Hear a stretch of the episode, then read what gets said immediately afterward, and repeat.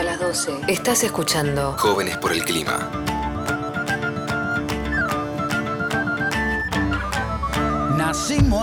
Pasamos por un programa tremendo, la verdad fue de los programas más intensos que tuvimos. Eh, yo estuve hablando con una organización pseudo kirchnerista que se tuvo que defender en el programa.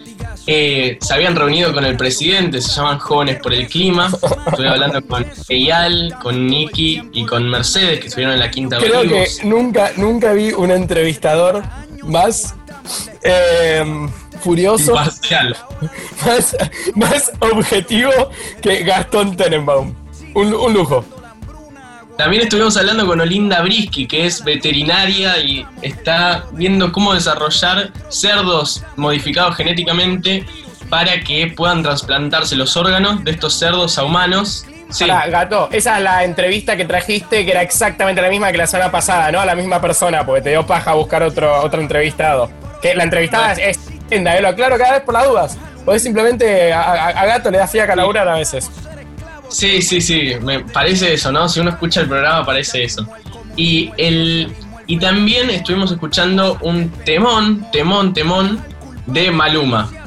Y ahora, y analizándolo obviamente con la temática de cambio climático, y ahora viene la tan esperada charla de Juan Tenenbaum, que, eh, bueno, casualmente es mi hermano y viene a charlarnos de otra vez, es su tercer columna, sobre una empresa que, contaminante. Y tengo muchas ganas de escuchar esta columna porque hoy, eh, mientras cenábamos en casa, dijo, bueno, en realidad no hoy, hace unos días, porque este programa es grabado, dijo que nos dijo, che, ¿cuánto salen nuestros privilegios? O algo así dijiste, ¿no, Juan? ¿Lo estuviste meditando mucho, Ragnar? No, no, no, no, no. No dije cuánto salen nuestros privilegios, dije cuánto cuesta nuestros consumos, que me, me llamó mucho, mucho la atención. Este, investigando a Nestlé. Que no es una tarea fácil, ¿eh? Porque me ¿A quién? ¿A sucedió quién? a Nestlé, la empresa de comida más importante del mundo. No es una tarea fácil, me sucedió mucho de entrar a fuentes y que los links estén rotos o que, o que esté denunciado por copyright o por distintas razones que hay información a la que cuesta mucho acceder.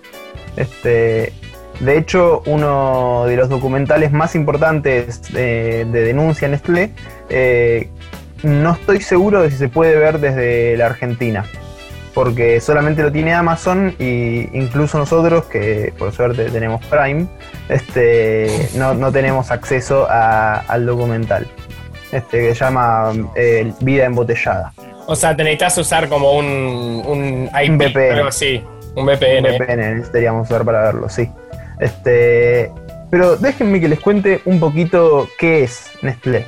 Por favor, ¿sabes qué? Yo no estoy. O sea, Nestlé es, es el de Nesquik, ¿no? O tuvo el de Nesquik en Nesquik. algún momento. Pero no tengo idea Es de quiénes son. Nesquik. Bueno, Nestlé es una compañía este, viejísima. Fue fundada en 1866 y es suiza.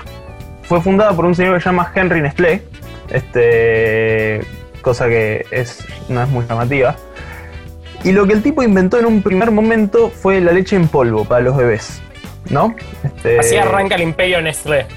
Exactamente. La Eh, unos años después- fundacional. unos años después, un vecino de Henry Nestlé, que se llamaba Peter Daniels, utilizó la leche en polvo para darle un nuevo sabor al chocolate. Inventó el chocolate con leche, Ahí que va. es lo que hoy todos consumimos eh, en general. Es raro encontrar... eh, eh, en general el chocolate que consumimos es chocolate con leche. El chocolate de cacao eh, no, es- no es tan consumido, creo, ni en Argentina ni en casi ningún lugar del mundo. Este, tiene 450 fábricas en todo el mundo, en 80 países, emplea a más o menos 300.000 personas y es el tercer productor de plástico de todo el mundo, después de, por supuesto, Coca-Cola y PepsiCo. Ahí va. Y ya pasaron por el de- programa, que fue la columna anterior. Coca-Cola, sí. Y en términos de valor de mercado, es la 27 com- la 27 compañía más importante del mundo. Hermoso, bien. Tranqui. No, es- no es un Sí, peso es una pesado, compañía- es importantísima. Este, tuvo varios escándalos en su historia que derivaron en sucesivas campañas de boicot a Nestlé. Un montón de gente que decidía, además de llevar este, a Nestlé a, a juicio y, y, de hecho tuvo muchísimos juicios en su historia Nestlé, este, decidían no comprar sus productos. Que después, si quieren, se los enumero un poco porque son. eh, impo- es imposible no comprarlos, es muy difícil evitarlos. Ok. Porque son realmente muchísimos. Acá en la Argentina no tanto, pero sí, por ejemplo, en los Estados Unidos realmente ocupan una parte importantísima de los supermercados. En los 70, Nestlé tuvo una muy buena idea. Vamos a llevar la leche en polvo al tercer mundo, específicamente y sobre todo a países de África. Ok. Este, Esto fue en los eso 70, diseñó- dijiste. Esto en los 70, sí. Para esto diseñó una serie de estrategias de marketing que eran francamente deshonestas.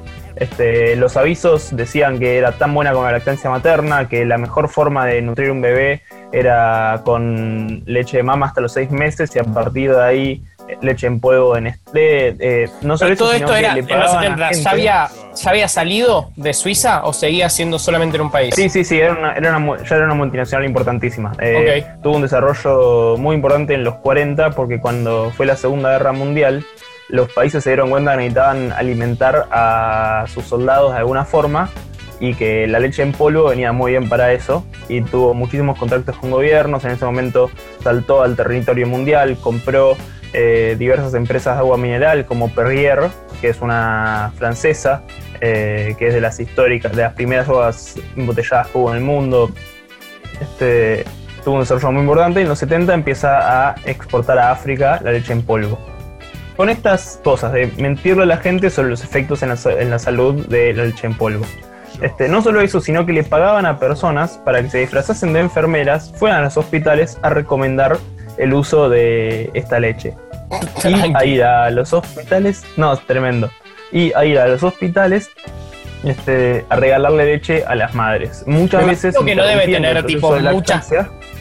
Muchas causas en contra, Nestlé, o de repente le desaparecen eh, causas, o cómo funciona esa cuestión, o han sido en algún momento denunciados y No, efectivamente. tienen un montón, tienen un montón de denuncias. Este, realmente el equipo legal de Nestlé es fantástico, ganan la mayoría de los juicios porque tienen muchísima, muchísima plata. Este, justo ahora, por ejemplo, eh, gracias a una serie de juicios contra Nestlé, se impusieron en Canadá un, un- unos nuevos, unas nuevas regulaciones para la explotación del agua. Eh, el agua embotellada es el 10% de, de las ganancias de Nestlé. Y entonces Nestlé decidió irse de Canadá. Ah, o sea, son bien soretes, ¿no? Más o menos. Esto hace, 20, esto hace 20 días, sí. Bueno, déjame que te termine de contar qué pasó en África en los 70 con, con la leche en polvo. Que es que Nestlé no calculó una cosa.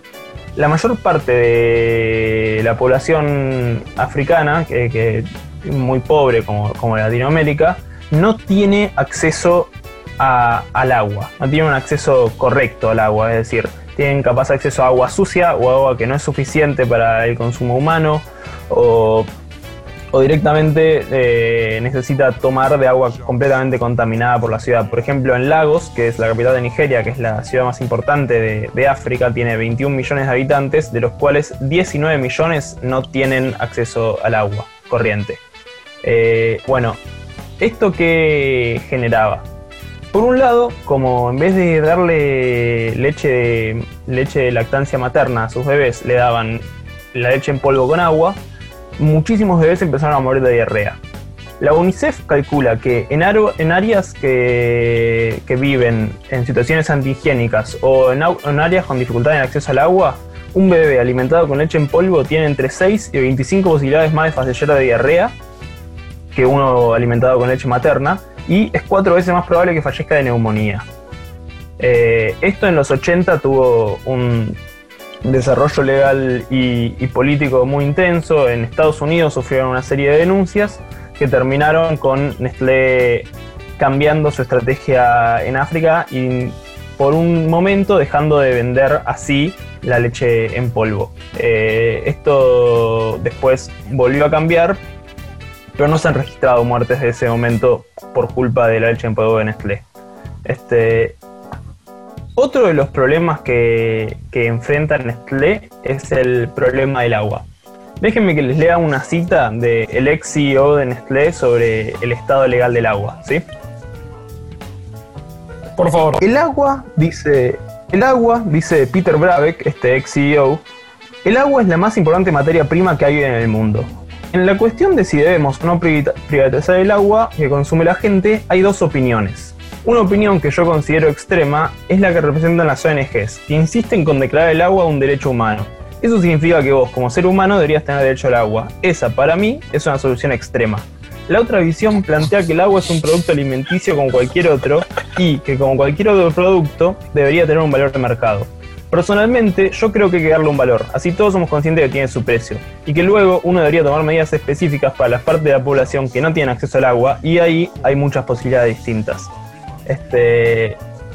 Eh, para, para, podemos hablar de cómo el chabón acaba de decir que fue una entrevista, tipo una declaración pública, no es que fue un mensaje una entrevista para un documental. Una entrevista, para, un documental, dijo convencido que el agua no debería ser un derecho humano. O sea, ¿por qué debería ser un derecho humano el agua? O sea, uno no debería tener, por el simple hecho de nacer, acceso a un líquido vital para sobrevivir. No tiene sentido. Ahora, ¿la comida es un derecho humano? Eh, tanto el agua como la comida, según la Declaración de Derechos Humanos de la ONU de 1948, este, sí, son un derecho humano. Bien. Eh, eh. ¿Y, tiene algún sentido que sean un derecho humano? Porque, o sea, si está escrito en un papel pero no se cumple, no sé. Bueno, los derechos humanos son la serie de obligaciones que tienen los estados para con sus habitantes. Eh, no es mucho más que eso. Tiene sentido en tanto es una obligación que el Estado debería tener para con todos y cada uno de sus habitantes. Y no ponerlo como un derecho humano permite la explotación y la privatización de las fuentes de agua que los habitantes utilizan. Claro. Este, de hecho, en el año 2000 hubo una reunión que se llamó la reunión internacional, el Foro Internacional del Agua, en la cual eh, Nestlé argumentó y ganó la discusión para que en este foro el agua no sea declarado un derecho, sino meramente una necesidad, eh, que le baja el estatus legal al agua y permite la privatización de, de sus fuentes. ¿Y qué este, pasó con el agua con, Nestlé? ¿Qué hicieron? Bueno, Nestlé tiene. El 9% de las ganancias de Nestlé vienen del agua embotellada. Y el 11% del agua embotellada del mundo es de Nestlé. Eh, tienen 49 marcas distintas de agua embotellada que se producen en 34 países. En algunos países donde el agua es algo que, que, es amplio, que, no falta, esto no tiene por qué ser un problema. Realmente la gran, mayoría de la utilización del agua es para la producción agroindustrial. Este, el 70% más o menos es para la agricultura el 20% es utilizada por distintas industrias y el 6% va para el consumo directamente humano. Entonces no tendría por qué ser un problema el embotellamiento de agua. Pero Nestlé va muchas veces a lugares donde no tendría que ir y realmente le, le quita el agua a la gente. Este, por ejemplo, en Pakistán, donde solamente el 3% del agua es consumida por las personas y tienen problemas muy grandes de, acceso. ¿Cómo que el 3% del agua es consumido por las personas? ¿Qué significa eso? Y mientras que en el resto del mundo el 6% del agua va a parar en general a consumo humano, en Pakistán esto es la mitad. Ok. Este, déjame que te tire un. No, no, pero se entendió, se entendió. O sea, básicamente, si de todo el agua que se consume en un país, en todo el mundo, el 6% va para personas, en Irán va para 3. En Pakistán va para Pakistán, perdón. Sí. Este. La mitad del agua en promedio por persona, de alguna forma. Exactamente. Este. Y tiene muchos problemas, en, específicamente en Pakistán, Nestlé. Eh, se instaló allí en 1988 y solamente en el 2017 el Nestlé Pakistán ganó 750 millones de dólares. Este, ese año fueron denunciados porque se suponía que parte de la explotación del agua de Nestlé era ilegal, es decir, que no le pagaban nada al Estado por el agua que utilizaban. Este, y en esa investigación se descubrió que Nestlé usaba alrededor de 4.500 millones de litros, este, que usó 4.500 millones de litros entre 2013 y 2017, de los cuales solamente sirvieron para producir agua 2.500. ¿Qué pasó con los otros 2.000 millones? Este, francamente, Nestlé dijo no tenemos ni idea. Eh, dijeron, no podemos qué pasan. Se nos perdieron, sí, 2000, en un país donde Las muertes por diarrea, es decir, por enfermedades producidas por el agua, son una crisis médica importantísima. Este, nosotros perdimos 2 mil millones de litros en este tiempo. Este, Pero escúchame, pero, pero, pero pará. O sea, eran 2 mil millones, no es que pasa nada, no, no, no eran tanto tampoco. No, es realmente muchísimo. Ahora estoy buscando que lo perdí en mi documento los costos para Pakistán en términos de en, en términos de cómo pierde plata el Estado por culpa de la falta de agua y la falta de acceso al agua en sus poblaciones. Bien. Es, porque es realmente terrible. Déjenme que se los busque un segundo. No, confiamos plenamente. Gato, mientras tanto, contame lo divertido que te pasó en el día. Y llegó el video de Coisla y, y algo que me dijo Coisla cuando me mandó el video fue, eh, bueno, podemos pasar el audio, pero básicamente me dijo, hola Tigre, ¿cómo andás? Ahí ya te mandé el video por mail. Muy Eh, bien. con el video me Bueno. Tigre en vez de gato. Claro, sí. Te escuchamos, Juan. Les cuento. Eh, se estima que el 40% de todas las muertes en Pakistán son causadas por la ingesta de agua contaminada. Este, es, en, esto es un problema que sucedió a partir de 1990 y tenemos, tengamos en cuenta que Nestlé Pakistán está desde 1988. Este, ¿Cuál es el porcentaje de muertes por ingesta de agua? 40%. Wow, qué país de mierda. Terrible. Eh, Peores son las corporaciones fuente- que la habitan. Una fuente estima que cada año 53.000 niños pakistaníes mueren de diarrea bacteriana debido al consumo de agua contaminada.